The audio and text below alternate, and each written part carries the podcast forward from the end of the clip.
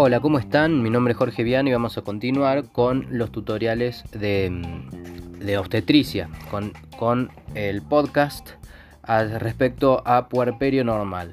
¿sí?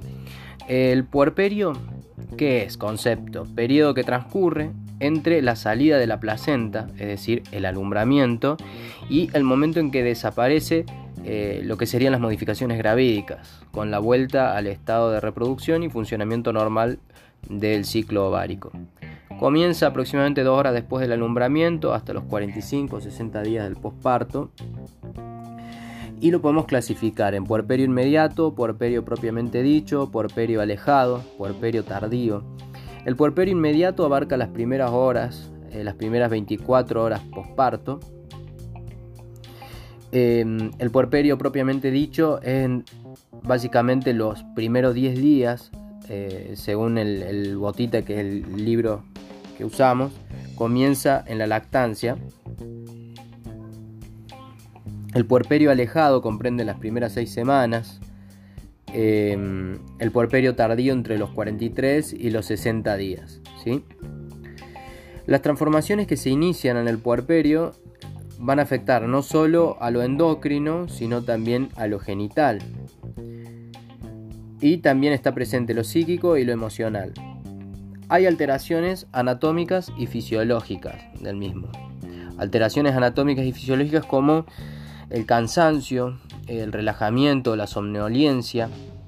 Hay un aumento de la temperatura axilar, que sería 36, 8, 37 9 en las primeras 24 horas. El sistema cardiovascular en las primeras horas postparto hay un aumento del volumen circulante y se restablece el patrón circulatorio porque el diafragma baja para ejercer las funciones que han sido limitadas por el aumento del volumen abdominal. La vuelta de las vísceras a su lugar, eh, más descomprensión del estómago, promueve el mejor vaciamiento gástrico. Las hemorroides preexistentes se pueden agravar y los esfuerzos eh, del expulsivo. Puede producirse un aumento del volumen eh, de orina, el volumen urinario, eh, y la causa de esto es la redistribución de los líquidos corporales. Em, después de lo que puede aparecer es la leucocitosis puerperal, que puede llegar a 2000 eh, por milímetro cúbico, pero sin desviaciones a la izquierda ni tampoco la formación de los granulocitos jóvenes. Aumentan las plaquetas, aumenta el fibrinógeno, Em, entonces hay que tener cuidado ahí con los accidentes tromboembólicos. Está también la piel seca, la pérdida de algo de cabello, las estrías se atenúan, cambian de color. El útero queda primero a la altura del ombligo y después va a disminuir a un centímetro diario aproximadamente. Aparecen los loquios, las pérdidas líquidas por los genitales externos. Se diferencian en sanguíneos hasta el quinto día, cero sanguíneos hasta el día 10 y serosos a partir del día 10. El endometrio comienza a recuperarse a partir del día 25. El cuello uterino se aprecia lacerado, edematoso y va a estar abierto hasta el día 10 donde se va a cerrar. La vagina se pone edematosa, ¿sí? se genera edema con líquido, congestiva y atrófica hasta el día 25. Las mamas se ponen turgentes, agranuladas y con un calostro los primeros tres días para luego tener leche. El útero, luego de la expulsión de la placenta, comienza el periodo involutivo del útero, que en ese momento tiene una longitud aproximada de 25 a 30 centímetros. La longitud va disminuyendo a un ritmo de 2 centímetros cada 24 horas. Hacia el día 12 el útero se hace intrapélvico y alcanza el tamaño habitual recién a los 40 o 45 días. Esto se produce por la disminución del volumen celular y las características de la degeneración grasa. El cuello uterino eh, se dematiza y de manera que el orificio cervical interno se va estrechando y se cierra eh, al día 10 aproximadamente. El orificio cervical externo lo hace más lentamente sin retornar a su morfología previa. Hay una porción de la decidua que permanece recubriendo la superficie interna del útero y se torna con necrosis y se va a desprender, formando parte de la composición de lo que serían los líquidos. Hacia el día 20 se va a ver el endometrio casi reparado.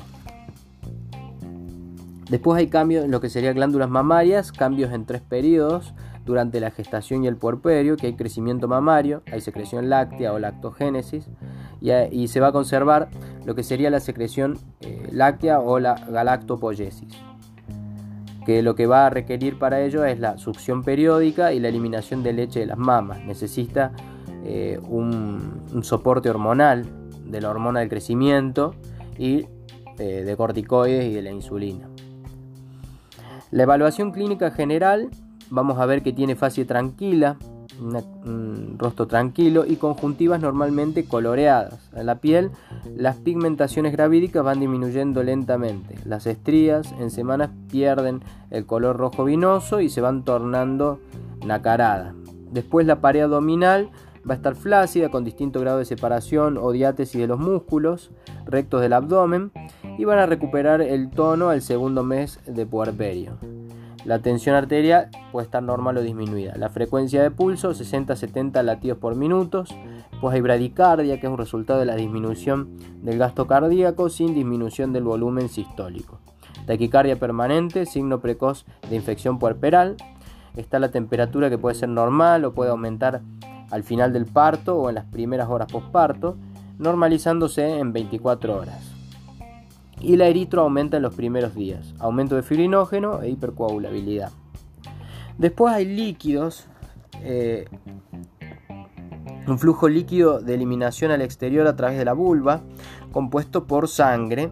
Hay eh, fragmentos o partes de caduca en el proceso de degeneración y las células descamadas en la parte genital, del tracto genital. En el retorno menstrual vamos a ver eh, que si no existe lactancia natural entre la sexta y octava semana del puerperio, siendo de excepción la amenorrea luego de la semana 12. Y la primera menstruación suele ser más abundante y prolongada. En las mamas, bueno, como dijimos, eh, se van a estar más turgentes y a veces muy dolorosas con aumento de la red venosa subcutánea. Eso sería todo por este podcast, espero que les haya servido y luego vamos a ver eh, la parte de atención médica del puerperio en el siguiente podcast. Espero que les haya gustado y se pueden suscribir a cualquiera de las redes de TechMed, em, YouTube, eh, Facebook, Instagram y las que ustedes tengan. Que anden muy bien y nos vemos en el siguiente podcast.